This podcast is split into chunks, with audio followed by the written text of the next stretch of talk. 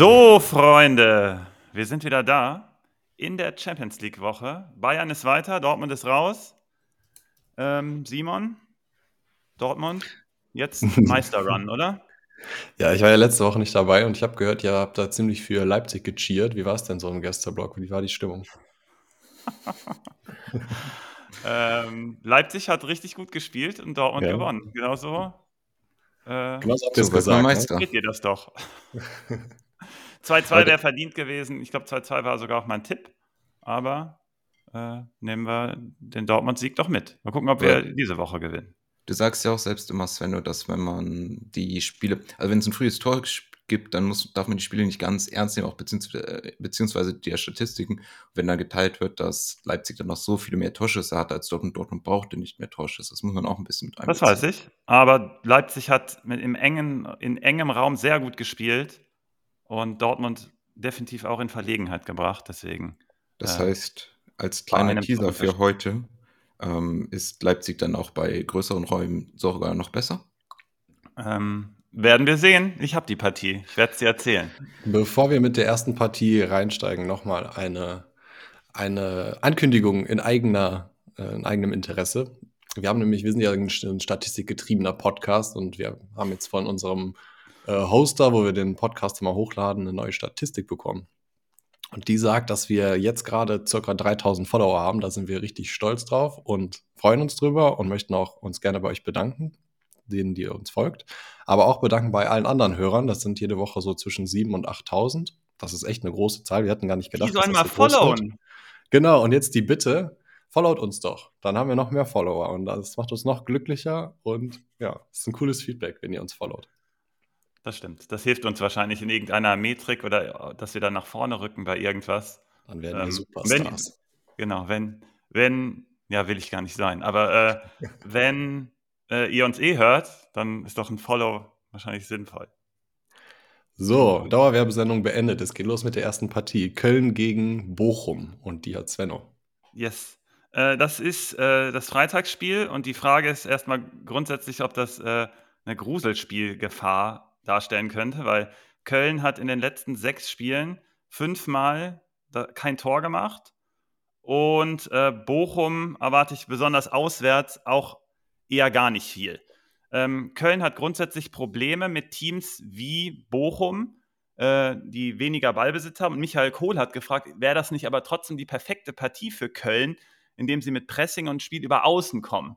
Das Problem ist, ähm, nein, das ist nicht so, weil du kannst gegen Bochum nicht pressen. Die spielen mit vielen langen Bällen und das machen äh, Teams auch, die wenig Ballbesitz haben. Deswegen passt das für Köln genau gegen diese Mannschaften oft nicht. Und ähm, Köln halt, wie gesagt, offensiv aktuell, da fehlt irgendetwas. Dann habe ich mir bei Köln mal angeguckt, weil ich ja letzte Woche gesagt habe, Köln spielt weiterhin die meisten Flanken der Liga, aber scheint irgendwie nicht so effizient zu sein. Und genau das hat sich in den Daten auch bestätigt. Letzte Saison war man in beiden Kategorien Erster, und zwar äh, in der Kategorie Flanken und dann angekommene Flanken in den Strafraum, also in, im Zweifel Abschlüsse. Und jetzt in dieser Saison ist man zwar immer noch gut, also in der einen Kategorie Erster, weiterhin die meisten Flanken der Liga, aber nur Fünfter in den angekommenen in den Strafraum. Und da Liegt ist dann ein klarer Drop-off zu erkennen. Hm? Liegt das am Fehlen von Modest? Ja, unter anderem. Das haben wir letzte Woche ja auch schon so angedeutet. Und ähm, jetzt ist die Frage, ähm, wie, wie wird Köln weiter äh, spielen? Und äh, Baumgart hat schon gesagt, er hat schon bestätigt, dass Flanken der the way to go ist. Ähm, die werden daran festhalten und er sagt in den, im Training, das klappt weiterhin super. Es könnte eine Lösung sein, jetzt gegen Bochum, dass man mit zwei Stürmern in der Box kommt, also dass Selke und Tigges spielen. Wir können uns aber auch vorstellen, dass Meiner kommt, der hat im Hinspiel das ganz gut gemacht nach Einwechslung äh, der könnte dann so ein bisschen die Bochumer auseinanderziehen über Dribblings und dann im Strafraum reicht dann auch ein Stürmer. Ähm, könnte, könnten wir uns beides sehr gut vorstellen.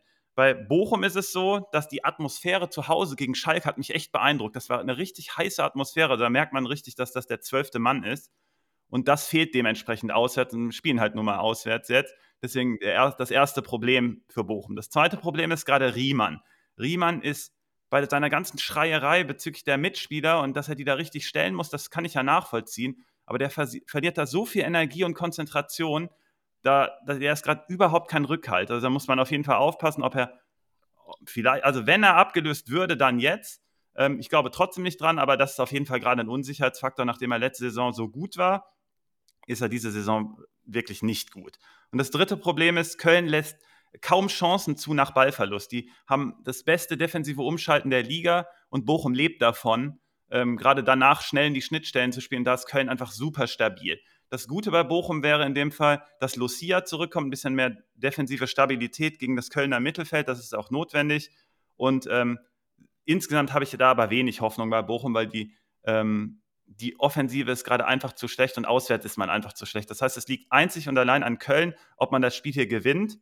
Und ähm, das Gute ist, dass bei Köln super Standardschütze dabei ist mit Keins und äh, gegen Bochum Standards klappt immer top. Bülter hat es letzte Woche auch gezeigt.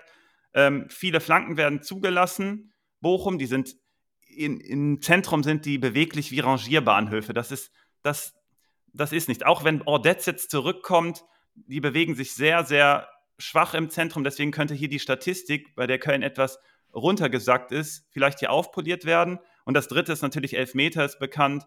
Ähm, deswegen ist auch keins mein Gamechanger. Standards, Flanken, Elfmeter aus allen drei Gründen und Köln gewinnt das Ding und schießt auf jeden Fall mindestens ein Tor. Die Rangierbahnhöfe, das ist auf jeden Fall mal eine Aussage. Susi, wie siehst du das? Bist du auch auf, klar auf der Kölner Seite wie Sven? Ähm, ja, da gehe ich auch mit, dass Köln hier der Favorit ist. Ähm, ich glaube, also ich glaube, es wird aber Köln auch schwerer haben, weil Bochum tatsächlich im Verteidigen von den Flügeln gar nicht so schlecht ist, wenn die Gegner nicht in einer Kontersituation, also Bochum ist nicht so schlecht im Verteidigen von Flanken. Bochum verteidigt auch die ähm, Kontersituation generell besser, zumindest äh, nach dem zum Wiederbeginn jetzt auch. Ähm, das sind schon mal zwei Faktoren, die Köln dann einfach fehlen. Aber wie du schon gesagt hast, dass gerade in Standards Bochum anfällig ist, insgesamt auch Köln die höhere Qualität haben sollte. Ähm, zusätzlich lässt Bochum halt auch mehr oder besonders viele äh, Aktionen im eigenen Strafraum zu. Ähm, wir warten hier über 30 von Köln im gegnerischen Strafraum. Und gerade in dieser, äh, deswegen finde ich jemanden wie meiner eigentlich sogar interessanter. Ich weiß jetzt nicht, was die Wahl ist, aber ich finde meinen interessanter. So, die Aktion im Strafraum heißt Flanken in den Strafraum und dann irgendwie an den Ball kommen oder heißt das reindribbeln oder kann das alles sein? Das kann alle Aktionen sein, die äh, dann in dem Fall Köln im gegnerischen Strafraum hat. Also wenn eine Flanke geschlagen wird und dann ein Kopfballduell im, Köln, äh, im Strafraum ist, dann ist das schon eine Aktion. Mhm. Oder wenn da ein Pass drin gespielt wird, weil insgesamt, du willst ja nicht, dass äh, dein, die gegnerische Mannschaft da reinkommt. Also im Vergleich jetzt in diesem Spiel erwarten wir zehn weniger Aktionen, die Bochum haben könnte gegen Köln. Also ein Drittel weniger. Zeigt einfach die Differenz. Und äh, gerade deswegen, weil ich hier halt im Flanken nicht das allerbeste Matchup sehe, könnte man mit meiner noch eine weitere äh, Variante mit reinbringen. Ähm, ich gehe aber hier auch mit, gehe hier mit dem Köln-Sieg. Und äh, wenn, dann nehme ich jetzt aber Skiri äh, im Mittelfeldduell als mein Gamechanger. Der ist auch nach Standards äh, brutal ja, ja. da. Das heißt, da das, passt ich, da, das ist ein sicherer Pick. Mhm. Dann wird das Köln hol holen, wenn ihr bei euch einig seid. Gehen wir zur nächsten Partie, die saustarken Mainzer. Ich glaube, jetzt vier Spiele in Folge gewonnen. Ja, vier Spiele in Folge gewonnen mit einem super starken Punkter, habe ich eben äh, auf unserem YouTube-Kanal gehört von Max, der unseren Liga der Daily YouTube-Kanal leitet. Der hat da äh, Leandro Barrero Martin, ich hoffe, ich habe ihn richtig ausgesprochen, mhm. äh, bis in den Himmel gelobt, äh, der irgendwie einen Punkteschnitt von gefühlt 387 hat in den letzten drei, vier Spielen. Die treffen jetzt auch die Hertha, die ein bisschen durchwachsener unterwegs sind. Wer wird denn diese Partie an sich reißen, Susi? Oh, also ähm, erstens, ich habe vom Spieltag äh, Barrero Martins gegen äh, Lee getauscht, also dass ich Lee stellen kann, weil ich äh, ähm, meinen Gegner eine Chance ge geben wollte ähm, in meiner Liga. Ähm, übrigens läuft auch gerade der Timer nicht. Ähm, danke. Für diese Partie dann auch noch zusätzlich, also ja, Mainz ist, äh, Mainz ist hier der Favorit, auch wenn Hertha zu Hause gar nicht so schlecht ist. Ähm, und was bei Mainz beeindruckend ist, wie gut offensiv die auch einfach jetzt geworden sind. Also da hat sich echt viel entwickelt bei dem Team. Und das ist, finde ich, auch immer besonders schön zu sehen, wenn sich Teams, die vorher, naja, sage ich mal, äh, durch, nicht durch ihre aktive Spielweise äh, ausgezeichnet haben, sondern durch äh, ja ihre starke Verteidigung, dass es sich jetzt halt eben auch äh, entwickeln kann und äh, das ist besonders schön zu sehen für diese Partie. Ähm, genau, da erwarten wir Mainz, äh, erwarte ich Mainz stärker, vor allem auch über das Flügelspiel der Mainzer, ähm, weil Hertha macht die Mitte relativ stark zu, lässt dann aber auf den Flügeln was aus und gerade hier Kassi, der sich ja jetzt festgespielt hat, ist ein starker Flankengeber, auch mit beiden äh, Füßen. Das hatte jetzt der Trainer Svensson auch äh, heute noch mal eine Pressekonferenz betont. Ähm, das kleine Problem ist aber, dass die Hertha-Verteidiger, die Innenverteidiger, eine relativ gute Kopfballquote haben. Das heißt, besonders viele Mainzer Flanken können ja ein Weg sein, aber die Herthaner wissen das auch gut zu verteidigen. Das nächste, was aber auch eng damit zusammen ist, wenn wir schon bei Flanken sind, Standards gegen Hertha auch ein gutes Mittel. Die werden auch teilweise von Kashi getreten. Ähm, ebenso halt auch eine Stärke von Mainz. Das hatte man jetzt auch, äh, das Barrero-Tor jetzt am Wochenende war auch wieder eine Standardvariante. Und äh, das ist äh, wiederum sehr gefährlich. Insgesamt hat ähm, Herthas Verteidigung auch Probleme gegen wendige Spieler, ähm, die selbst sehr viel Dynamik aufbringen. Und gerade da ist diese flexible Offensive von Mainz, es ist jetzt noch nicht, glaube Onisivo, also Onisivo trainiert ja schon wieder mit, ob der jetzt auch im Kader, ob der auch im Startelf steht, steht noch aus. Kader wahrscheinlich. Ähm, aber auch ohne äh, Onisivo hat man mit unter anderem natürlich Lee einen sehr flexiblen und auch bei Martin zwei sehr flexible offensive Mittelfeldspieler. Äh, dazu dann noch Ingwatzen, die alle drumherum spielen können. Worum mhm. spielen können? Um Ajork. Ähm, wenn ich jetzt einen Gamechanger für die Rückrunde bei Mainz äh, nennen würde, dann ist es Ajork und da ganz großen Respekt für dich, Sven. Du hattest den nach einem Spiel schon gecallt. Ähm, der sehr kopfballstark ist, aber auch so viele Bälle festmachen kann und die auch verteilt. Und das wird hier auch gegen Hertha wieder sehr wichtig sein, dadurch, dass Hertha auch äh, viel auf diese Pressing-Situation geht. Hertha, Pressing-Team. Mhm. Und äh, Ajor gibt dir eine Möglichkeit, das äh, auszuschalten. Und äh, jetzt, äh, wenn es halt nicht über die Flügel geht, ähm, wir haben hier gerade eine Frage von Monkey die Asip im Chat. Ähm, die, ja genau, beide Flügel sind offen, näher bei Hertha, aber zuletzt äh, könnten wir eher die Hertha rechte Seite Probleme. Also hat die Hertha rechte Seite mehr Probleme, deswegen eher Kashi, aber ich glaube, sowohl der Costa als auch der äh, Kashi sind gute Optionen. Ähm, ich hatte jetzt schon die Konter angesprochen. Ähm, Mainz hat eine sehr gute Konterabsicherung, eine der besten der Liga und Herthas einzige Stärke sind Konter. Und mhm. das ist für mich hier der stärkste Faktor, warum ich allein schon deswegen auf äh, Mainz gehe, weil ich nicht sehe, wie Hertha klar zum äh, Tor kommen kann.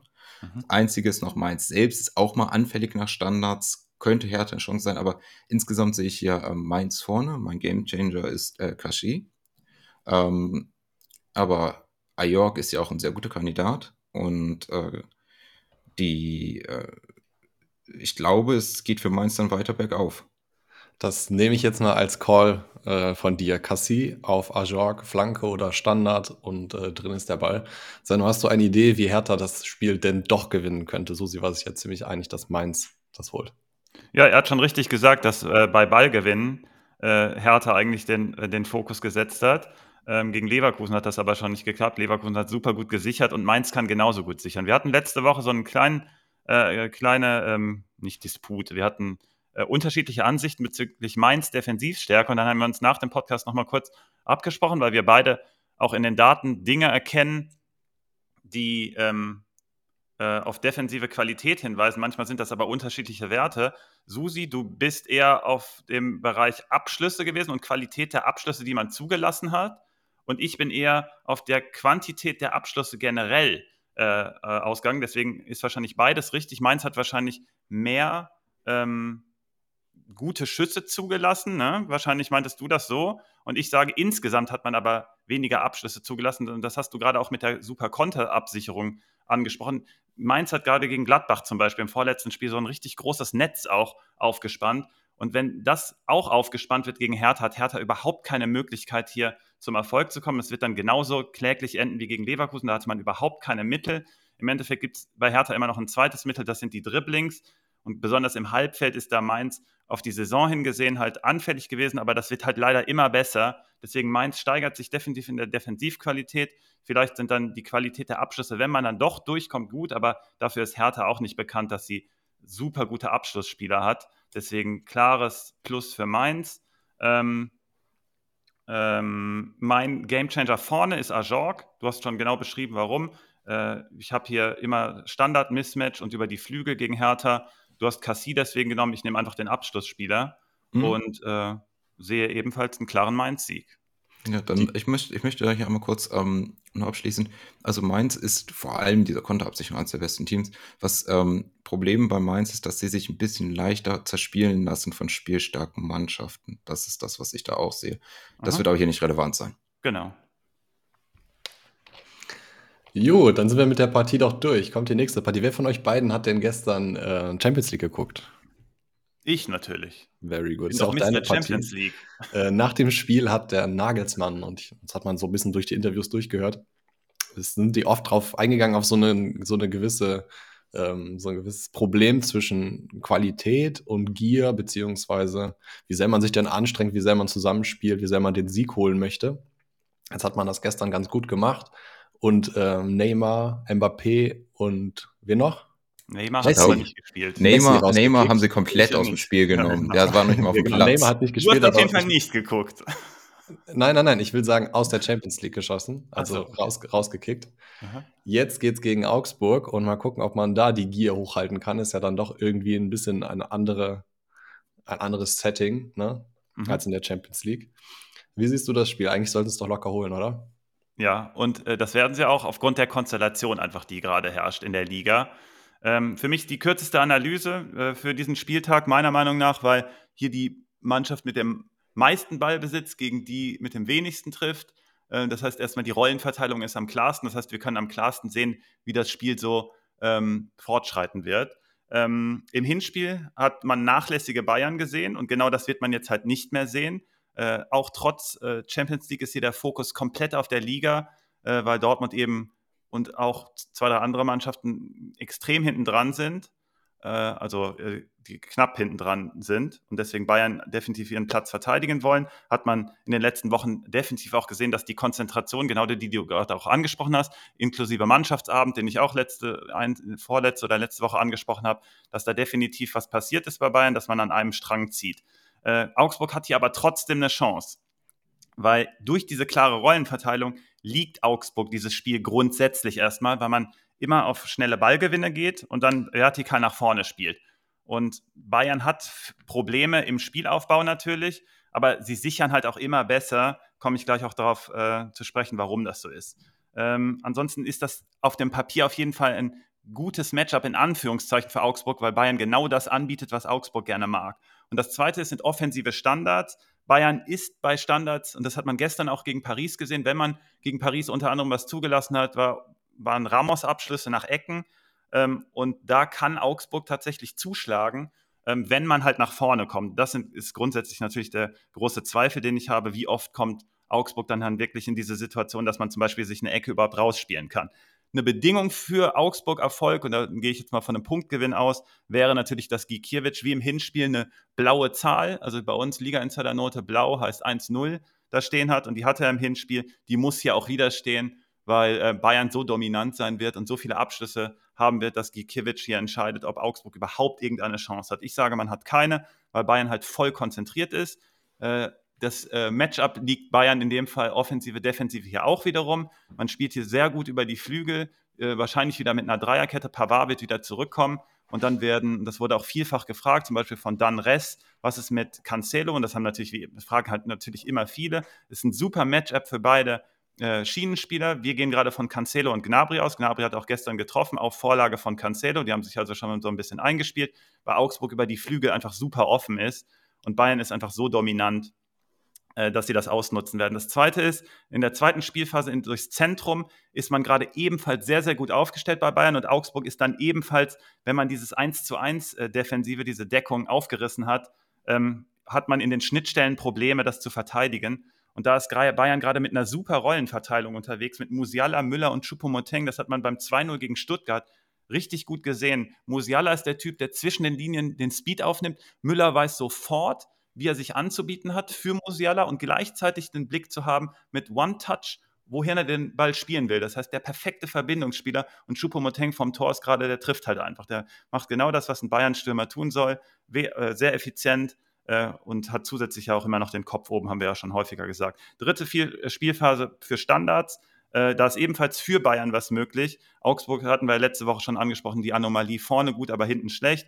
Bayern muss aber offensiv zulegen, ähm, wäre aber trotzdem eine Chance für Bayern. Insgesamt hat man eine bessere Konterabsicherung, habe ich eben schon angedeutet. Der Licht ist da nämlich gerade, kommt langsam zum Chef, äh, ähm, spielt er sich auf. Ähm, und ähm, kommt immer besser, auch gerade im Aufbauspiel, aber gerade auch in der Sicherung mit dem Speed aufzunehmen, kommt er immer besser neben Upamecano zum Zug. Gefällt mir richtig gut, deswegen erkenne ich noch weniger Chancen für Augsburg. Wir stellen alle Bayern-Spieler, wir stellen höchstens Gikiewicz, mein Gamechanger ist Serge Gnabry. Und die Licht auch immer mit ein bisschen mehr Abschlüssen, jedenfalls gefühlt. In den letzten paar Spielen kommt er dann doch immer, immer kurz vor das Tor noch irgendwie Standardsituationen und so weiter. Und du hast es gar nicht erwähnt, Stanisic gestern, wie geil hat der bitte gespielt? Mal kurz ins kalte Wasser geworfen, ich glaube kein Zweikampf verloren am Ende. Ja, so ist er, der ist ja schon relativ stabil unterwegs, aber Pavard kommt jetzt wieder rein. Yes. Ähm, Susi, gibt es irgendeine Chance für Augsburg? Ähm, nein. Nein, okay. Dann nächste Partie. ja, ist, ich meine, das Hinspiel haben sie ja auch nicht. Haben sie das Hinspiel sogar gewonnen? Ja. Augsburg? Augsburg ja, hat das Hinspiel sogar gewonnen, ne? Ja. Also, das muss man halt auch mal dazu sagen. Ähm, Neuer, Neuer hatte da ganz am Ende die Riesenchance. Kannst du dich noch dran erinnern? Ja, hat Gikiewicz dann auch rausgeholt nach Ecke, hätte Neuer Stimmt. das 1-1 besorgen können. Ja, das ist äh, schade. Ist, ähm, ja, aber eigentlich sollte es nicht so weit kommen. Ähm, ich glaube, das hast du schon ganz gut äh, aus, aufgedröselt. Flügelspiel sehr wichtig und ich glaube, Bayern ist halt noch besser in Form als in der Hinrunde. Muss man so. halt immer nur gucken, wer, man muss den richtigen Riecher haben, wer spielt am Ende. Und dann ja, Joao Cancelo ist ja recht, recht fest. Jedenfalls haben wir keine Alternative in der voraussichtlichen Aufstellung. Und ich glaube, das mhm. ist schon ein ganz geiler Kandidat. Yes. So, nächste Party. Wir hatten jetzt drei gute Übergänge. Jetzt kommt Hoffenheim. Und ich weiß, dass bei Hoffenheim immer hier gerne überzogen wird. Deswegen sage ich, sag ich gar nicht viel und gebe Susi die Partie Freiburg gegen Hoffenheim. Freiburg gegen Hoffenheim. Ja, warum redet man so viel über so ein Team wie Hoffenheim? Ähm, Frage ich mich auch. also eigentlich erwarten wir hier einen Freiburg-Sieg. Ähm, Hoffenheim ist defensiv einfach auch sehr anfällig. Hoffenheim ist auch das Team, das äh, vor allem gegen hohes Pressing super anfällig ist. Und genau das sind die Situationen, die Freiburg auch gerne provoziert. Das ist ein der Mittel von Freiburg. Ähm, da sehe ich dann vor allem natürlich Höhler, ähm, interessanter Spieler. Doan, der jetzt wieder reinkommen könnte, ebenso. Eben diese Kombination. Und das liegt auch, warum ist das so effektiv gegen Hoffenheim? Die haben nämlich auch einfach eine riskante Spielweise. Auch jetzt weiter unter Matarazzo, dass sie gerne mit vertikalen Pässen im Aufbau arbeiten und dann aber da dann, also wenn du mit vertikalen Pässen von hinten rausgehst, dann hast du immer die Chance, dass der Ball abgefangen wird, während du schon in einer Offensivbewegung bist. Vertikale Bälle sind einfach auch leichter abzufangen, als einfach den Ball straight nach vorne. Ähm, das ist mathematisch, also beziehungsweise geometrisch gesehen ein bisschen leichter. Ähm, so, und warum müssen die das machen? Den fehlt vorne auch einfach ein Spieler, der den Ball festmachen kann oder dann selbst in Tempo-Dribbling gehen kann. Das fehlt ihnen einfach. Haben die keinen so einen Spieler? Und äh, das ist dann eines der wenigen Mittel, die sie dann haben, was eben auch gefährlich sein kann.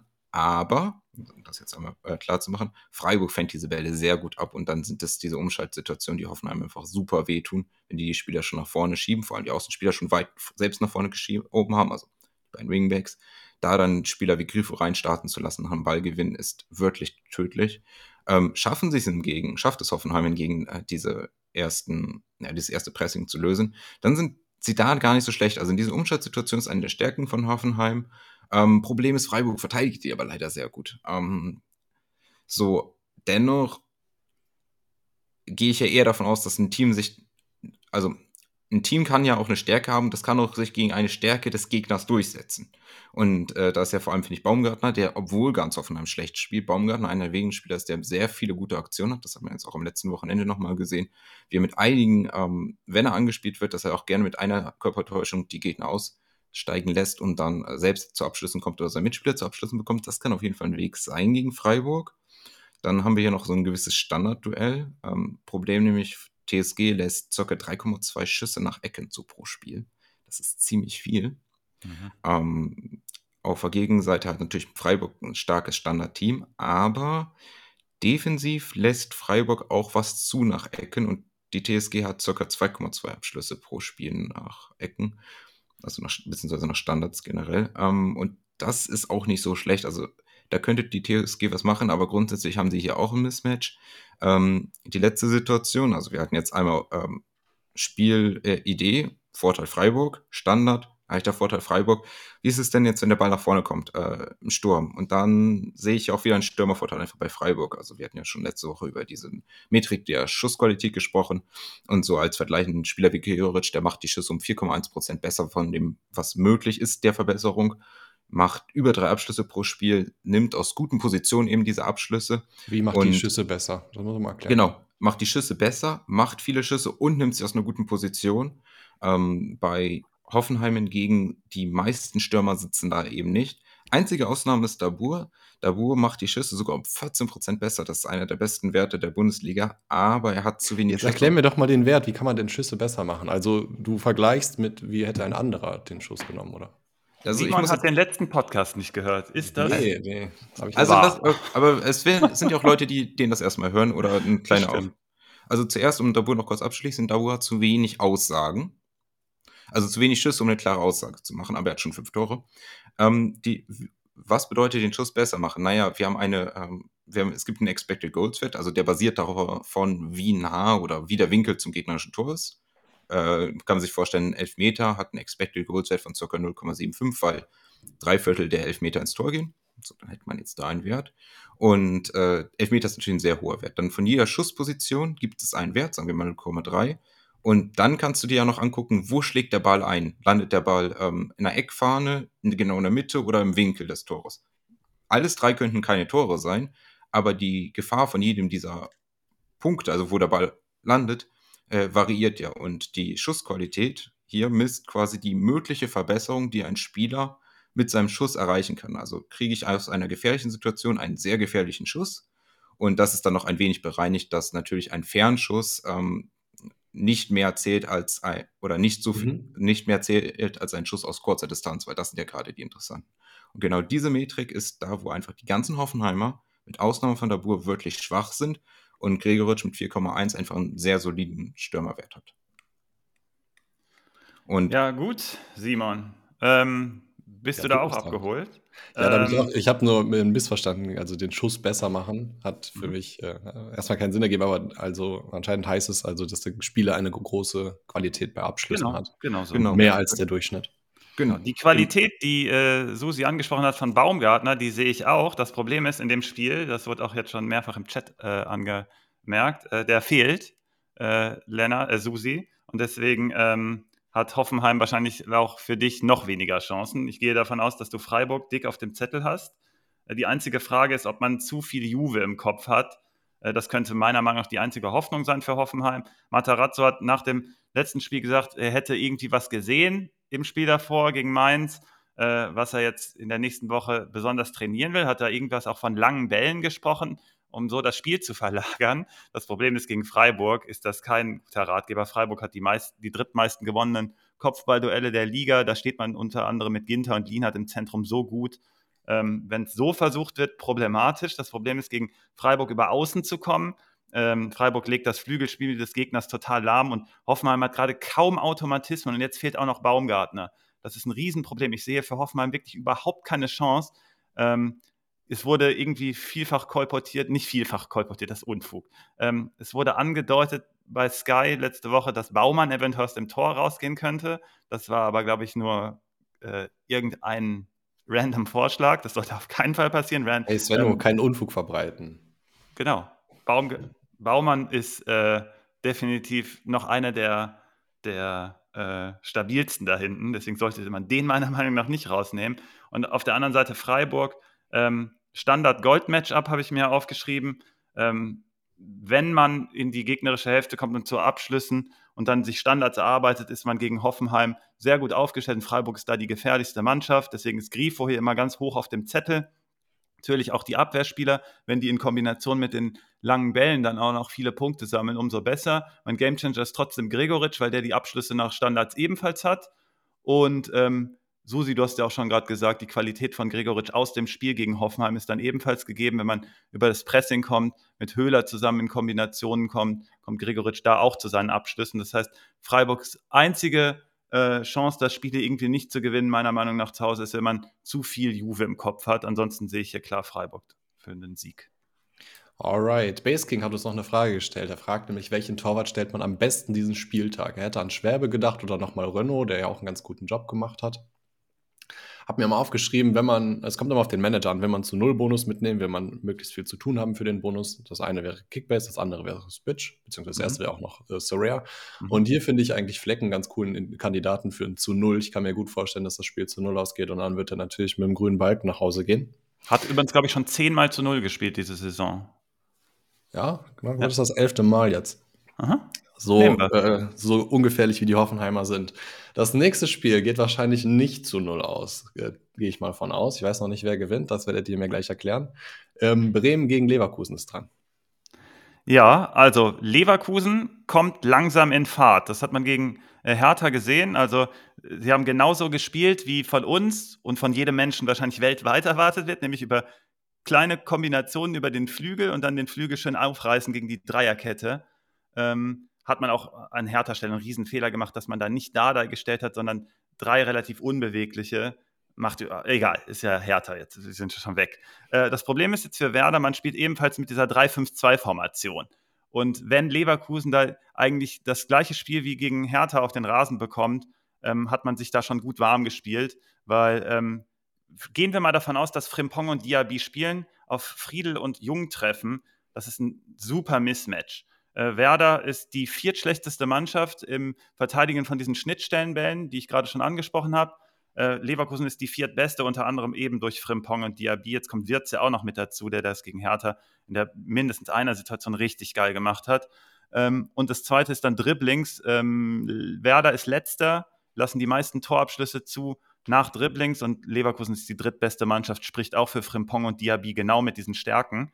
Ähm, dazu hat Leverkusen ausgeruhtes zentrales Mittelfeld, weil Andrich und Palacios sind gesperrt, diesen Euroleague gespielt. Ich glaube, gegen Budapest geht's. Ähm, und das ist gerade auch zusätzlich zu den Außen, die halt schon immer gut waren, äh, ist das jetzt wieder das Herzstück geworden, gerade zufällig unter Alonso natürlich. Der weiß schon, wie man Spielkontrolle äh, den Jungs mitgibt. Ähm, also man sieht schon mittlerweile seine Handschrift. Das ist sehr gut aus der Tiefe gespielt, vertikal mit dem Ball und gegen den Ball ist das auch sehr aufmerksam, gerade von Palacios. Gefällt mir richtig gut in der Kombo mit Andrich. Und die wird halt wieder auf den Platz kommen. Und da Werder ja mit diesem Mittelfeldpressing aufläuft, ähm, wird das in die Leere gehen für Werder. Ähm, und äh, Riesenvorteil für Leverkusen. Der nächste ist, äh, dass ich mir Asmun aufgeschrieben habe. Ähm, der zeigt sich immer besser. Das ist so ein Berbatov Light. Ich weiß nicht, ob ihr euch draußen noch an Berbatov erinnern könnt. Das war ein richtig krasser Spieler, mega Qualität. Der ist dann auch nicht umsonst äh, zu Manchester United gegangen. Ähm, ist Asmun ist natürlich kein Berbatov, aber ähm, Asmun bewegt sich den, diesen Spin, oder? Diesen Berbatov-Spin.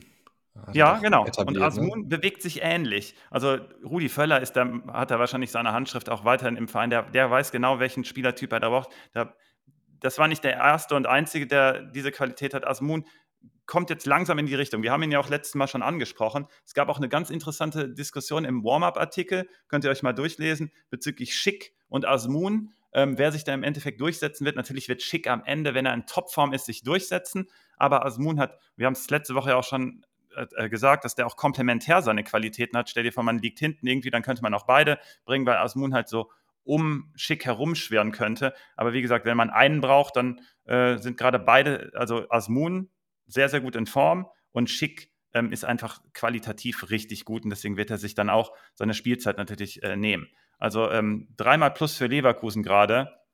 Äh, ich habe schon gesagt, Werder, das äh, Mittelfeldpressing, was so stark ist, wird ins Leere laufen. Ein Riesenproblem. Äh, dazu Ballverluste gegen Leverkusen ähm, zahlreich. Das Problem ist für Werder, ähm, man trifft häufig, das hat man gegen Augsburg dann auch wieder gesehen, häufig nicht die richtigen Entscheidungen in der roten Zone oder wenn es dann ins letzte Drittel geht, um dann vertikal Speed aufnehmen zu können. Das, wie gesagt, Weiser ist auch le letzte Woche erst wieder als Einwechselspieler dazugekommen. Ähm, der wäre hier ein ganz wichtiger Spieler natürlich, ähm, aber man trifft insgesamt nicht, nicht die Entscheidungen, die gegen Leverkusen gerade erstarkt nach Ballverlust. Ich habe es ja gesagt, gegen Freiburg in der Partie davor, man hatte diese Ballverluste, war dann aber sofort wieder präsent, was einfach für diese äh, neue Stärke von Leverkusen auch spricht. Und ich sehe zusätzlich als drittes leider auch kein gutes Standard-Matchup für Werder. Die einzige Hoffnung wäre hier, wär hier auch wieder Euroleague-Müdigkeit von Leverkusen. Die sind aber so breit aufgestellt, ähm, dass die eigentlich rotieren sollten. Und deswegen habe ich einen klaren Sieg von Leverkusen auf dem Zettel. Ähm, das Problem ist die Rotation, dass wir A, nicht genau wissen, wer am Ende spielt. Also am Ende sitzen vielleicht sogar Frimpong oder Diaby auf der Bank oder so, oder wir zwei, die ja wirklich dauernd rotieren. Ähm, das wäre aber dann positiv auch wieder für Leverkusen, für uns Manager negativ, aber für Leverkusen, dass die dann ihre Konzentration so hochhalten oder es spielen halt doch die guten Spieler. Dann wäre so ein bisschen die Gefahr, dass man sich wirklich nicht so ganz konzentriert. Ähm, ich nehme deswegen erst trotzdem erstmal Diaby als Gamechanger. Frimpong ähm, kann man auch hier nennen. Wie gesagt, wir wissen nicht genau, wer spielt. Adli könnte hier auch super interessant sein, weil er ein ähnliches Skillset hat wie Diaby. Hat auch letzte Woche gegen Hertha noch ein schönes Tor gemacht aus einer ähnlichen Situation, wie es Diaby machen würde, noch ein bisschen etwas anders, aber im Grunde ähnliche Qualitäten, die Werder einfach wehtun könnten. Deswegen habe ich hier Leverkusen auf dem Zettel. Mhm. Das ähm, Leverkusen, also als Werder-Fan muss ich auch sagen, das ist äh, neben Frankfurt das Match, mit, auf das ich am wenigsten Lust habe.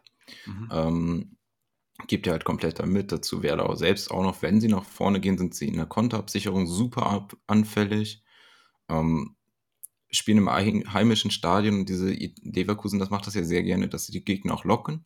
Dann äh, quasi dieses Pressing, sich den Gegner zum Pressing einladen und im eigenen Stadion glaube ich, dass Werder da besonders anfällig sein kann. Du hast jetzt gesagt, dieses Pressing wird ins Leere laufen. Das ist immer ein gewisses Restrisiko, ähm, dass auch Leverkusen geht. Dass du den Ball nicht an dem Spieler vorbeikommst, dass du den Ball nicht an dem Spieler vorbei bekommst, der auf dich zuläuft. Und dann kannst du natürlich dir darüber auch was fangen. Mm, aber, nee, also, wenn Werder hier ein Unentschieden spielt, wäre ich als Fan sehr happy. Und mhm. als Kickbase-Manager würde ich Leverkusen erstellen. Genau, du musst nur da halt den, das richtige Händchen haben, dass du den richtigen Spieler nimmst. Ja, ja, ja, genau. Also du kannst halt von Werder, da kam, kam gerade auch eine Frage von Kassim, du kannst halt immer Füllkrug stellen. Ähm, und man hat auch gesehen, du hast es schon angesprochen, mit Wei als Weiser dann mit auf dem Platz war, dann war auch mehr Drive gegen Augsburg. Also der hat ja auch noch eine halboffene Rechnung gegen Leverkusen. Der ist ja da aussortiert gewesen. Also eigentlich ist äh, Leverkusen eines der besten Teams defensiv der Liga. Aber du kannst halt einen Elite-Stürmer wie Lücke immer stellen. Ja, ich wollte gerade sagen, gibt es da nicht noch interessantere Kandidaten an diesem Wochenende vorne als ähm, Füllkrug? Ich habe mal, wir haben eine Besonderheit diesen Podcast. Sonst ist es ja häufig so, dass wir sagen Tendenz sowieso, aber jetzt haben wir hier fünf Matchups hintereinander gehabt, wo wir einen klaren Favoriten hatten. Das waren Köln, Mainz, Bayern, dann Freiburg, jetzt mhm. Leverkusen. Mhm. Im nächsten, glaube ich, wird das nicht so sein. Jedenfalls die Community sagt Wolfsburg gegen Union. Das ist ein ziemlich ausgeglichenes Spiel. Tendenz eher auf Wolfsburger Seite. 37 Prozent sagt die Community, dass Wolfsburg gewinnt. Unentschieden 37 Prozent und 26 Prozent Union. So sieht, das ist doch eine knappere Partie als die anderen, oder? Also das ist definitiv eine knappere Partie, auch aufgrund Partie aus der, der Hölle. Eine Partie aus der Hölle.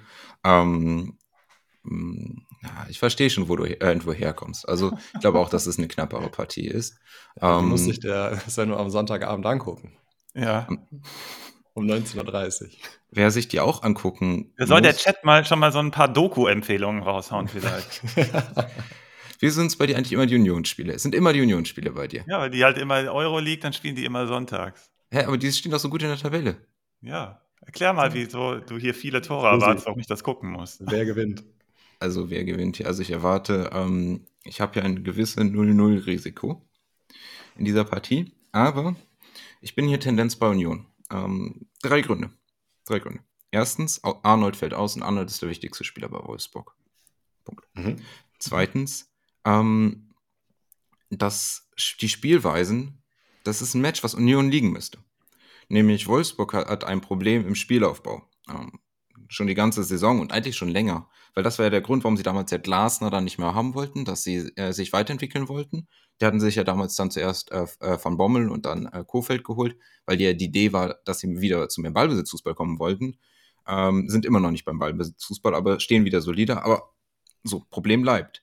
Und dieses Unioner Pressing oder ein Unioner Tiefstehen, beides stellt Wolfsburg für Probleme. Das sind beide Sachen, die sie nicht lösen können.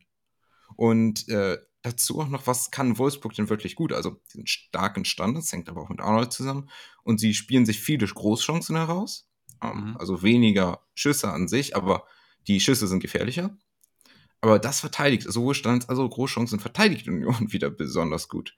Dann Wolfsburg hat auch sehr viel Flügelspiel, aber die Unioner cutten dich einfach ab auf den Flügeln, so 40 Meter vom Tor. Also diese Stärken, die Wolfsburg eigentlich alle hat, die werden einfach alle gefressen von Union. Ähm, dazu dann, äh, das ist jetzt der dritte Punkt, Kontermöglichkeiten. Und zwar, wenn Wolfsburg nach vorne geht, dann lassen sie auch auf den Flügeln immer was offen. Und es gibt diese ganz klaren Muster bei Union, dass sie bei einem Ballgewinn dann über die Spielverlagerung auf die ballferne Seite einen Konter fahren können.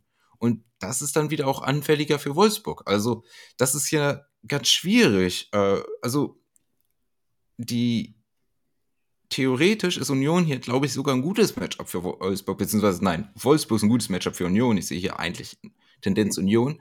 Hier Susi, aber, je mehr du darüber redest, ne, desto mehr wird das ja auch ein Union-Sieg. Merkst du das? Ja, das, das wird auch immer. Das, ich meine, Union sollte hier sehr gut passen. Problem natürlich bei Union ist jetzt auch wieder viel Rotation.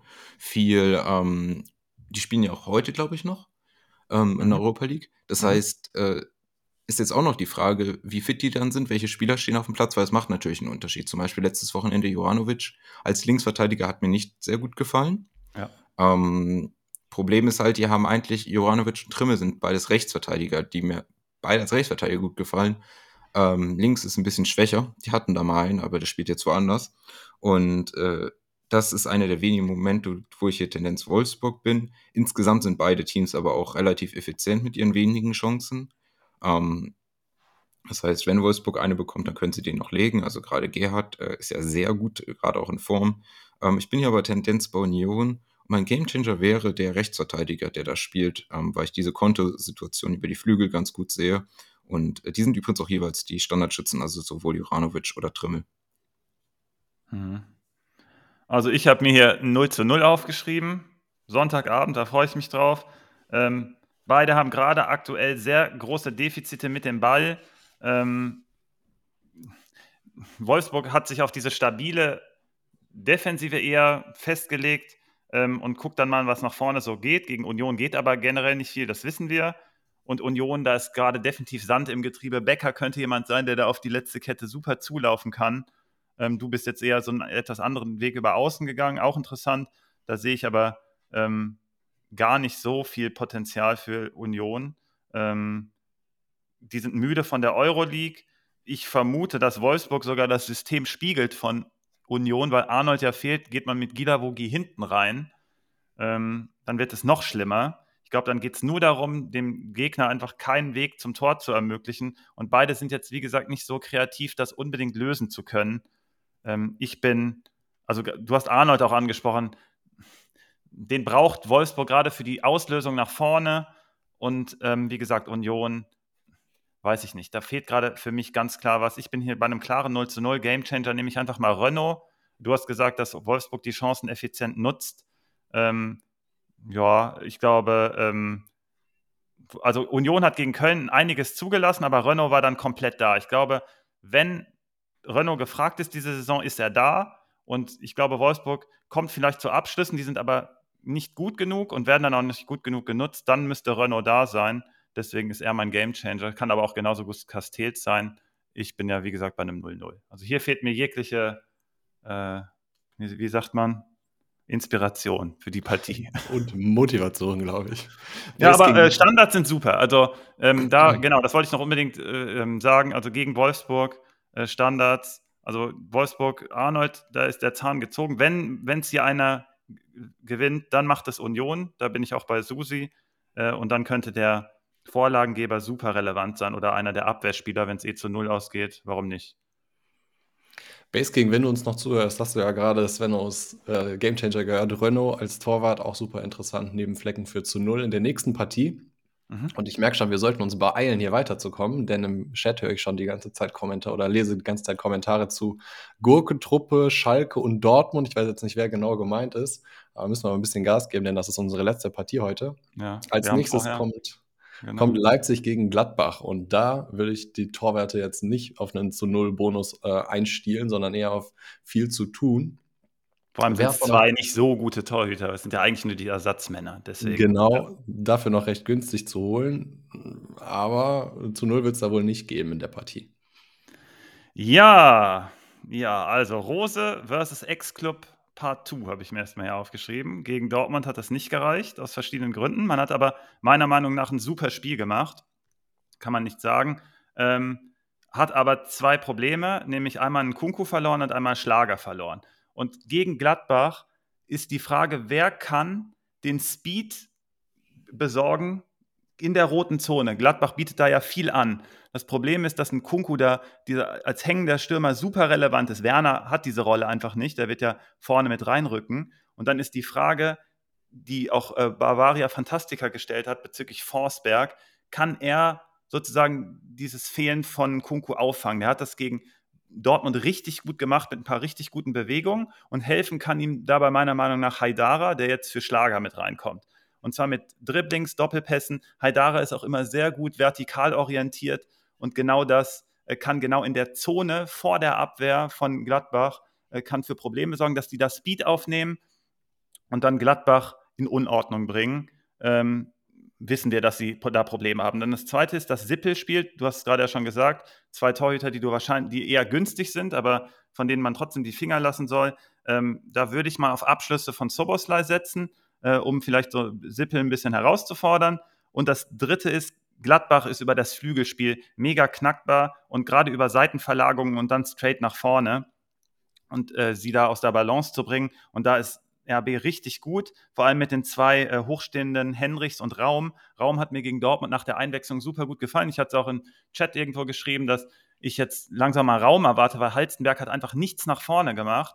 Und Raum hatte da viele Möglichkeiten, also es gab viel Raum und dann habe ich gedacht, hey, bring doch Raum hier rein und dann hat er genau das eine äh, Tor von RB so vorbereitet. Äh, warum ist allerdings Gladbach so gut gegen Top-Gegner? Einerseits die Hauptfehlerquelle für Gegentore von Gladbach sind Ballverluste und dann schlechte Absicherung. Das ist aber gegen super oder bessere Gegner ist das fast eliminiert, weil man ja weniger Ballbesitz hat. Man steht dann auch tiefer. Und das Zweite ist, man hat selber mehr Raum, weil man tiefer steht, für Schnittstellenbewegungen. Und man hat es gegen Dortmund super gut gesehen. Wenn RB Probleme bekommen hat, dann war es durch schnelles Vertikalspiel von Dortmund, unter anderem durch das ähm, beim ähm, coolen Tor von Brandt, was zurückgenommen wurde. Vor dem Elfmeter hat Wolf auf Reus gespielt. Ähm, da kriegt RB sofort Probleme und Gladbach kann das extrem gut. Wenn da jetzt Stindl, Hofmann, Tyram und Player zusammenkommen, ähm, kann das richtig gut passen. Eine Schwächung ist natürlich, dass Ben Sebaini fehlt. Und ähm, für mich ist hier insgesamt die Frage, wie gut kann Kunku kompensiert werden, weil das hier eigentlich eine RB-Partie wäre mit einem Kunku, genau in den Zonen, in denen Gladbach Probleme hat. Dadurch, dass Gladbach aber so eine gute Spielanlage gegen gute Mannschaften hat, traue ich hier Gladbach wirklich was zu. Und für mich ist dann Forsberg der Spieler, der das Spiel hier entscheidet. Und ist in dem Sinne der Gamechanger, dass, wenn er es gut spielt und ausspielen kann, gewinnt RB. Ansonsten hat Gladbach hier mindestens eine Chance auf Unentschieden. Forsberg in Kombination mit Haidara, hast du gerade gesagt. Haidara spielt Genau, der hilft sicher. ihm da, den Speed aufzunehmen in der Zone, die Gladbach wehtut. Genau. Und wenn Haidara nicht spielt, dann Forsberg geschwächt, kann man das so sagen? Kampel ist dann, eine ganz andere Art von Spieler.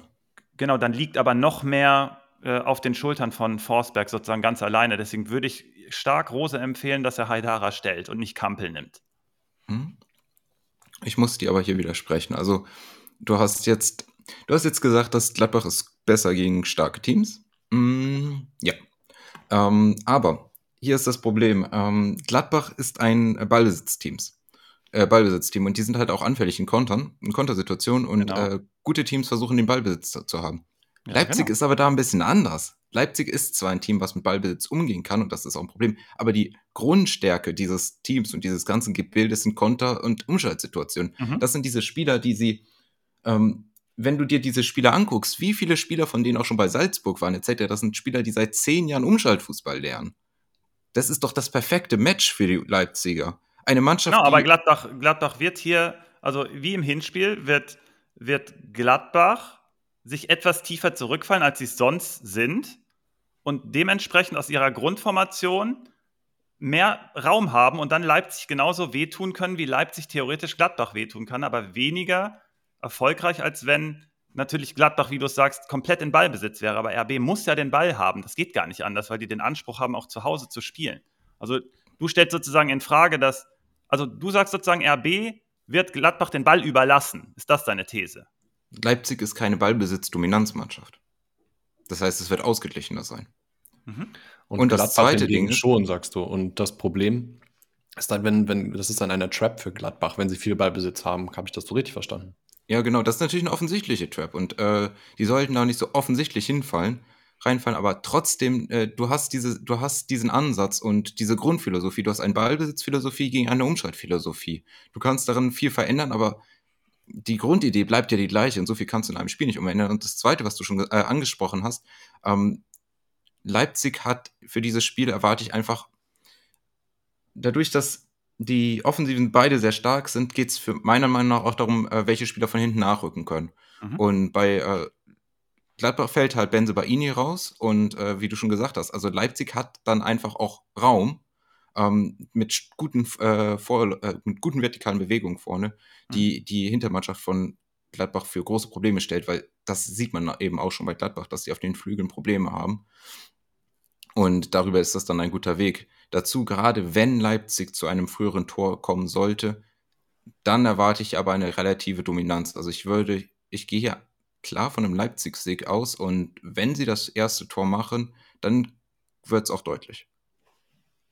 Okay. Ja, ich finde, ihr Ich beide kann habt. dir ja nur als Tipp geben, je öfter du mir widersprichst, desto mehr leidest du in der letzten Zeit. Deswegen hoffe ich mal, dass äh, du diesmal recht hast. Ihr seid ja schon richtig am Challengen. Ja, ein Glück, dass ich dabei bin. Ja. Letzte Also Woche war wirklich lustig.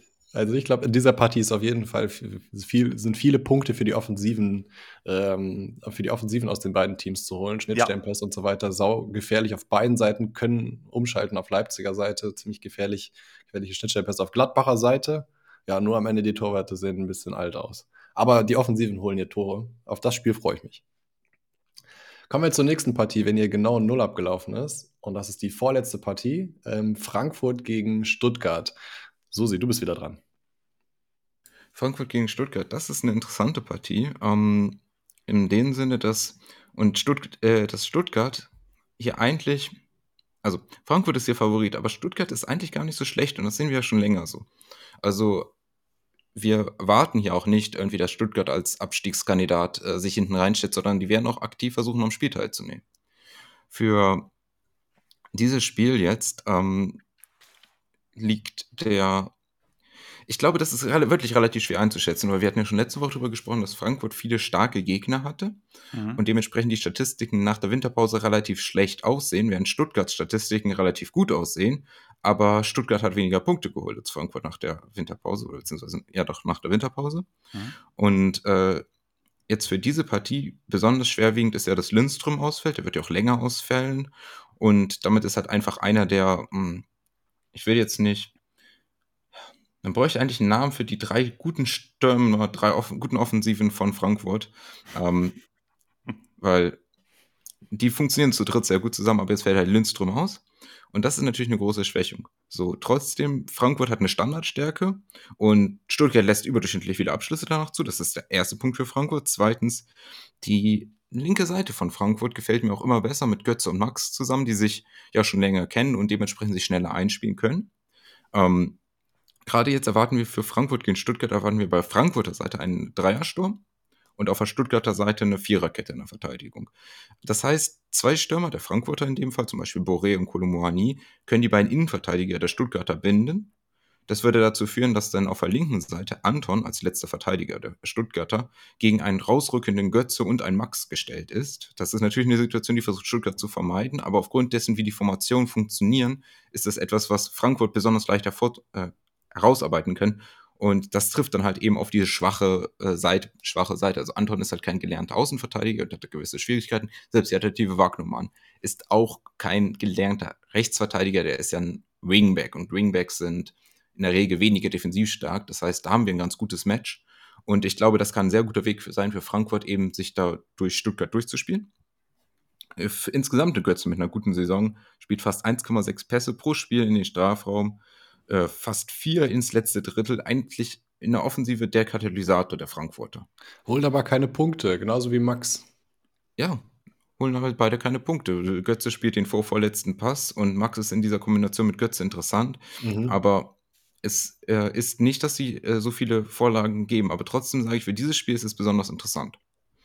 Ähm, auf der Gegenseite, für, was spricht denn für Stuttgart? Frankfurt hat große Probleme, wenn man mit Geschwindigkeit in die letzte Kette geht. Das haben wir letzte Woche auch gesehen, das hatten wir auch gecallt mit Mamouche, der dann ja auch getroffen hat und dann noch eine mhm. zweite sehr gute Chance hatte. Da konnte man genau diese Situation sehen. Das sind ja diese gravierenden Lücken, wenn vertikale Pässe dann tief geschickt werden. Und Stuttgart ist in der Lage, sich Chancen zu spielen. Das sehen wir auch in allen äh, Statistiken. Und einzig haben sie mit einem Spieler wie äh, Silas, äh, aber auch Pereira Spieler, die eine gute Geschwindigkeit gehen können. Also allen voran natürlich Silas. Ähm, aber da ist die Frage, können die dann ihre Dynamik auch äh, so nutzen, dass sie zu Abschlüssen kommen? Weil das ist nämlich das nächste Ding, was jetzt wieder für Frankfurt sprechen würde, nämlich, dass der, wenn man sich diese Abschlusswerte anguckt, Moani, Moani macht äh, seine Abschlüsse um 7,5% besser. Selbst Mittelfeldspieler wie So oder Kamada machen ihre äh, Schüsse äh, signifikant besser. Übrigens so auch einer, der jetzt wiederkommt und äh, ich glaube für die ganze Struktur von Frankfurt sehr gut ist. Mhm. Und auf der Gegenseite, Sosa macht die Schüsse besser, aber er ist halt Linksverteidiger auf der Stuttgarter Seite und ein Spieler wie Silas macht die Schüsse um 6,6% schlechter. Also im Vergleich jetzt zu Moani und Silas, wenn sie, also der eine macht so viel besser und der andere macht so viel schlechter und das ist, glaube ich, das Problem. Weswegen äh, ich dann doch ein bisschen mehr hier Richtung Frankfurt gehe. Eine letzte Sache nämlich noch ist bei Stuttgart, ähm, ist nämlich, dass mit Sosa einfach ein sehr starker Linksverteidiger, wenn nicht vielleicht sogar einer der stärkste der Bundesliga, ähm, der nicht bei Bayern spielt, äh, ist. Und Frankfurt ist auf der rechten Seite anfällig. Mhm. Schon in dem Hinspiel hat Borna Sosa eine Vorlage gegeben. Ich könnte mir vorstellen, dass er hier auch wieder eine macht. Ähm, Tendenz finde ich hier ganz schwierig äh, einzuschätzen. Ich bin hier Tendenz bei Frankfurt und der individuellen Qualität. Aber Stuttgart hat hier definitiv die Mittel, den weh zu tun. Und äh, ich glaube, wenn ich ich würde zumindest von den Frankfurter Defensiven äh, weggehen, wenn ich nur die Defensivpunkte haben wollen würde. Okay, jetzt habe ich seit letzter Woche, nachdem du immer wieder eingeleitet hast, hier muss ich dir widersprechen, ähm, und das jetzt ja auch weitergeht, eben auch schon wieder, äh, drehe ich das jetzt mal um und sage, hier muss ich dir auch widersprechen. So fange ich direkt mal an. Ähm, Frankfurt ähm, hat definitiv seit einigen Spieltagen nicht das Frank die Frankfurt-Qualität auf den Platz bekommen. Und jetzt fehlt ein Spieler mit Lindström. Jetzt sagen natürlich viele, hm, Lindström hat jetzt noch nicht so viel gebracht. Für die Balance vorne war es aber mega wichtig, dass du so jemanden mit diesen vertikalen Bewegungen da drin hast. Jetzt kommt Boré wahrscheinlich dazu. Kolo Muani geht etwas zurück. Und speziell widerspreche ich dir bei Götze. Götze ist gerade nicht für mich in einer sehr guten Verfassung, finde ich. Ähm, vielleicht läuferisch macht er das noch, aber er kann dem Spiel noch nicht den Stempel aufdrücken, dem ganzen Offensivspiel. Und wenn da jetzt ein Faktor rausgenommen wird bezüglich Bewegungen, die man einstudiert hat, etc., dann glaube ich, dass man erstmal nach vorne so ein bisschen mehr Sand im Getriebe haben wird. Und Stuttgart ist eine Mannschaft, die auch, wie gesagt, die sind da unten drin, aber wir haben es letzte Woche gesagt, das hast du eben auch an, äh, angedeutet nochmal, die sind stabil unterwegs. Die haben auch gegen Bayern wieder Stabilität bewiesen in allen Spielphasen und haben auch nur ganz knapp verloren. Natürlich kann man sich davon nichts kaufen, aber ich glaube, Stuttgart hat hier definitiv eine Chance, die Frankfurter Offensive unter Kontrolle zu bekommen. Gleichzeitig ist man dort noch mit dem Kopf in Richtung Champions League eventuell unterwegs. Übrigens ein absoluter Skandal, dass die Frankfurt-Fans nicht nach Neapel dürfen. Muss ich unbedingt mal hier an der Stelle sagen, das habe ich noch nie gehört, dass einfach sozusagen eine Stadtverwaltung sagen kann, hier, das ist ein Hochrisikospiel, die muss man unter Kontrolle bringen. Das gibt es doch gar nicht. Was ist denn das für ein Präzedenzfall, der da geschaffen wird? Dann lädt in Zukunft jede äh, Heimmannschaft lädt die Gäste aus. Das gibt es doch gar nicht. Das ist doch gerade der Sinn dieser Europa League-Spiele oder beziehungsweise Champions League-Spiele ist doch dann auch auswärts hinzufahren und so weiter. Das kann ich überhaupt nicht nachvollziehen. Und dann, also vielleicht ist Frankfurt auch damit beschäftigt, natürlich weniger die Spieler, aber ähm, so ein bisschen Fokus geht da vielleicht doch weg. Und ähm, Frankfurt, also wenn die Offensive, glaube ich, könnte gut in Schach gehalten werden von Stuttgart. Und in der Defensive ist man brutal anfällig. Susi, du hast es gesagt. Stuttgart hat ein mega gutes Vertikalspiel. Äh, Sosa ist back. Dazu sind für mich die Standards, die du pro Frankfurt angesprochen hast. Gegen Stuttgart drehe ich einfach um und widerspreche dir hier wieder äh, und sage, die Standards sind hier ganz klar pro Stuttgart. Äh, Frankfurt ist da definitiv anfällig, hat gegen Wolfsburg dann auch wieder einen so kassiert. Ähm, und ich habe insgesamt hier mehr Vorteile für Stuttgart. Ich bin bei einem Remis am Ende geblieben, aber ähm, wenn ich hier einen Sieger auserkoren, wenn hier ein Sieger auserkoren werden müsste, nehme ich Stuttgart. Mein Gamechanger ist allerdings Kolomuani, weil der, an dem alles liegt. Ähm, du hast eben Silas angesprochen auf der gegenüberliegenden Seite. Das passt überhaupt nicht, weil der überhaupt kein Stürmer ist. Der spielt da ja nur, weil kein anderer da ist. Ähm, und deswegen erwarte ich gar nicht so viel von Silas Vielleicht, dass der ein bisschen tief geht, dass er genau die Räume nutzen kann, die er sonst nie bekommt, weil er gegen weil Frankfurt gerade so uneingespielt ist und vielleicht mit dem Kopf irgendwo ganz woanders. Mein Gamechanger ist, wie gesagt, Kolomoani aufgrund der Qualität. Ich habe aber gleich, mein Shrimp kommt gleich noch von woanders, aber auch aus der Partie hier. Das, äh, deswegen Kolomwani ist eigentlich nur der zweite. Mein wahrer Gamechanger kommt gleich hinten beim Shrimp. Die Shrimps kommen noch. Wenn zwei sich streiten, fragt man am besten die Community. Die Community sagt 85% Frankfurt-Sieg. Die sind sich ja. also sehr, sehr sicher. So ähm, sicher ihr werdet weniger leiden, aber, wenn ihr mir widersprecht. äh, wenn ihr mir weniger widersprecht. Aber der Call ist, der Call ist notiert, Zeno, äh, und aufgeschrieben und wir haben eine Sprach, Sprachmemo davon, die können wir uns dann nicht so nochmal anhören. Nein, Spaß. Ich, äh, auf jeden Fall die Begründung von euch beiden fand ich auf jeden Fall sehr fundiert. Klar. Und bin gespannt, wie das Spiel ausgeht. Jetzt das macht es doch aus, wenn man nicht einer Meinung ist. Das macht doch gerade den Reiz aus. Ja, genau. Bin auch gerne mal, liege ich auch mal daneben, aber tue ich ja nie. So, jetzt äh, in, in der nächsten Partie kann ich mir nicht vorstellen, dass ihr nicht einer Meinung seid. Denn Schalke gegen Dortmund. Wer ist euer Gamechanger? Jens, Kral, Salazar, Bülter? Wen habt ihr da so am Start? Äh, Salazar klingt gut, oder? Wurde Faber, glaube ich, hat eben schon gesagt, Svenno wird gleich erzählen, dass Salazar sein Gamechanger sei. Ja, das war mir schon klar. Hau du mal raus, Simon. Hau mal raus, was du zur, zum Revier-Derby zu sagen hast. Du, gar nicht so viel. Ich denke, das wird ein klarer Dortmund-Sieg. Wir haben dieses Jahr noch nicht verloren, außer in der Champions League. Ich habe jetzt mhm. mal mit Absicht wir gesagt, ne? Ja, das ist gar nicht so ein. Aber ja. Und äh, Schalke zwar auch wieder besser in Form, Trotzdem gegen die Dortmunder Elf sollte das eigentlich nicht funktionieren. Jetzt ist Reus fraglich, ob er startet. Und dann habe ich auch schon im Chat gelesen, dann werden Stimmen laut, die sagen, hm, wer ist denn da vorne jetzt noch gefährlich, wenn Reus auch noch fehlt? Aus von Rainer ja. kam jetzt noch nicht so viel Gefahr. Hat mir auch nicht so gut gefallen in den letzten Spielen, wenn er gespielt hat. Mhm. Wurde ja ziemlich früh eingewechselt. Aller noch nicht so ganz fit, meiner Meinung nach. Ähm, von dem erwarte ich mir noch mehr, aber ich glaube, der muss erstmal noch richtig fit werden, kann ja auch jeder verstehen. Dafür Emre Can mit super Leistungen in letzter Zeit. Ähm, Innenverteidigung steht auch ziemlich sicher. Mhm. Ja, vielleicht ein bisschen wenig Gefahr ohne Reus vorne, da würde ich mitgehen, aber komm, ey, so ein Derby gewinnt man eigentlich als Dortmunder. Gerade diese Saison, die erste Niederlage gegen Schalke, das kannst du auch keinem erzählen. Du hast genau die Analyse geliefert, eigentlich, die ich mir auch hier so notiert habe. Ähm, in der Champions League war es zu wenig und der Schiedsrichter hat da auch noch mitgeholfen. Ähm, dann habe ich mir vor der Partie gesagt, hm, eigentlich braucht Dortmund unbedingt diese Partie gegen Chelsea, weil man sich sonst danach sagt, hm, dann kann man uns auf die Liga konzentrieren. Und wenn Dortmund irgendwie sagt, sie sollen sich auf die Liga konzentrieren, dann, dann kommt da meistens nichts Gutes bei raus. Äh, dann sind sie aber doch ausgeschieden, aber so unglücklich, dass man, glaube ich, jetzt diesen, diese Rachegefühle mitnimmt in die Liga und dann wirklich darauf sich fokussieren kann. Ich glaube, diese Konstellation äh, könnte hier eher dann passen. Ähm, gut für Dortmund ist, dass wir gerade in Metriken wie, also Susi wird sagen, wir spielen uns viele Chancen raus, ja, das weiß ich auch, aber wir haben gleich ein Problem, weil nämlich Brand natürlich fehlt. Aber Dortmund ist gerade auch in der Intensität auf Augenhöhe mit jeglichem Gegner und das war häufig in der äh, Vergangenheit nicht so der Fall.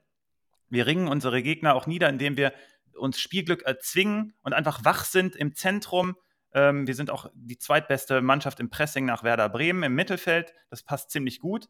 Und das ist wiederum gleichzeitig eine äh, schlechte Nachricht für Schalke. Einmal Kompliment natürlich, dass die wieder dran sind. Also richtig cool. Ich hätte nicht mehr damit gerechnet. Aber dieses Zusammenwürfeln und irgendwie wieder neu würfeln, dann in der Winterpause, hat jetzt passt auf jeden Fall richtig gut. Die Defensive steht. Das Problem ist, in der Offensive kommt gar nichts. Und das ist das ist keine gute Nachricht für Schalke, weil man gleichzeitig auf eine Dortmund-Mannschaft trifft, die du hast es genau gesagt, wir stehen hinten stabil und Kobel sollte ja auch wieder zurückkommen. Das heißt, wir kriegen hier definitiv kein Gegentor. Und die einzige Frage, die sich mir hier stellt, wie stabil ist Schalke wirklich und schaffen wir es, ein Tor zu erzielen? Und jetzt kommt dieses Brandproblem natürlich wir haben uns viele Chancen rausgespielt, aber Brandt ist der Spieler der Rückrunde. Also seitdem Susi auch diese Erhebung macht, dann wiederum, ist Brandt an jeglicher Situation für Dortmund beteiligt und der fehlt jetzt. Und das zweite Problem ist, Reus soll ja anscheinend auch noch fehlen. Und jetzt wird es richtig haarig, weil wir jetzt natürlich irgendeinen Spieler finden müssen, der den Unterschied machen kann. Ich könnte mir vorstellen, dass Bino Gittens das sein kann, weil der diese 1 gegen 1 Situation auflösen kann. Bellingham aus dem Zentrum und damit habe ich schon zwei Spieler mit Qualität genannt, die Schalke einfach nicht hat. Deswegen, Simon, ich bin voll bei dir. Wir schießen hier ein Tor. Ich sage aber, das macht kein Offensivspieler, auch wenn wir so das Spiel öffnen. Ich glaube, so äh, spielen wir uns ein paar Standardsituationen. Und Schlotterbeck macht das Tor vorne. Der wird hinten auch das zu Null halten. Deswegen ist Schlotterbeck auch mein Gamechanger. Äh, und bei Schalke würde ich die Defensive kann man, glaube ich, aufstellen. Du hast Orler auch schon angesprochen. Man kann von ihm nichts erwarten und ich erwarte von allen auch, dass von ihm nichts erwartet wird, weil er erfüllt seine Rolle, aber er ist noch nicht der alte Orler natürlich. Trotzdem, ähm, wie gesagt, Ball flach halten. Nächste Saison kann man ihn an irgendwas messen, diese Saison überhaupt nicht. Es sind ja so viele Ausfälle, auch gerade da vorne mit Mukoko fehlt ja auch. Malen könnte eine Rolle spielen. Ich glaube aber, ich würde eher Orler stellen. Malen kann reinkommen oder der kann direkt über die Flügel kommen, weil wie gesagt, Reus und Brandt fehlen ja äh, beide. Deswegen hat er auch hier eine Chance. Ähm, Dortmund gewinnt das Ding hier 1 oder 2-0. Schlotterbeck macht ein Tor und ist der Gamechanger. So, so, sie Salazar ist schon belegt, den hat Svenno genommen. Welcher ist dein Gamechanger? Also, hm, ich finde, du hast, was du jetzt schon ganz gesagt hast, dass, dass du Brandt und Reus äh, nochmal rausgestellt hast, beide rausfallen und äh, Halle hat ja eine bisschen andere Rolle. Der ist, äh, der ist sieben Abschlüsse aus dem Spiel heraus. Der ist aber relativ gut natürlich darin auch ähm, ja, als Ballverteiler vorne. Und ich glaube, gerade dadurch, dass Brandt und äh, Reus fehlen, wird noch mehr, äh, wird tatsächlich jetzt mal ein bisschen mehr von Halle in dieser Hinsicht auch erwartet, mhm. weil das einer der wenigen äh, ist bei Dortmund auch noch die das schon gezeigt haben. Also du hast jetzt auch schon Rainer, Rainer zum Beispiel angesprochen, der das theoretisch auch kann, aber diese Saison nicht gezeigt hat. Mm, dann, du hast jetzt auch von den Standards gesprochen, ja, aber Schalke produziert auch Abschlüsse nach Standards und 100% sicher steht ihr da auch wiederum nicht auf der Gegenseite. Also, dass da gerade jemand wie Jens sich dann da einmal ähm, mal belohnen könnte und dann endlich sein erstes Bundesligator macht. Mhm. Das ist nicht so unwahrscheinlich. Immerhin ich frage mich nur, wie Schalke zu der Ecke überhaupt kommen möchte. Das ist so eher die Frage. Ähm, naja, wir reden hier über ein Dortmunder Team, das macht da auch mal. Also, die spielen natürlich sehr gut, aber es sind so viele Spieler in diesem Kader, die über Jahre hinweg immer wieder kleine Aussätze haben. Dann muss der, kann der Ball ja nur einmal doof aufkommen und dann ins, äh, hinten rein. Aber ja, natürlich, Dortmund ist der klare Favorit. Ähm, Schalke wirklich, wirkt sehr stabil in aller Hinsicht. Also sage ich jetzt mal, sie sind stabil. Mhm. Dortmund muss sie dann erstmal knacken. Ohne die besten Offensivspieler wird das schwer. Und dann kann Schalke diese ein, zwei Nadelstiche setzen. Also ich bin hier bei dem Dortmund-Sieg, aber ich bin bei einigen Partien bei einem deutlicheren Sieg vom Favoriten.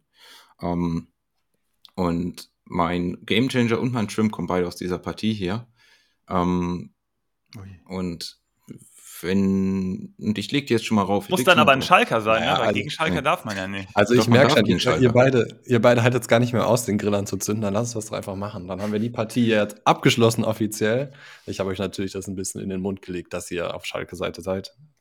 Also ich bin hier wirklich sauer, dass du das schon gesagt hast, weil für mich ist hier nämlich äh, Schlotterbeck mein Shrimp.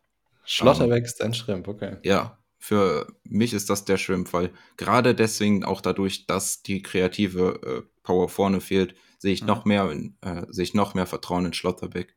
Sowohl natürlich auch, du hast es schon gesagt, äh, selbst der Abschluss, den hinzuhalten, aber auch einfach diese Spielaufbausituation noch wichtiger von Schlotterbeck. Für mich ist Schlotterbeck jemand Shrimp.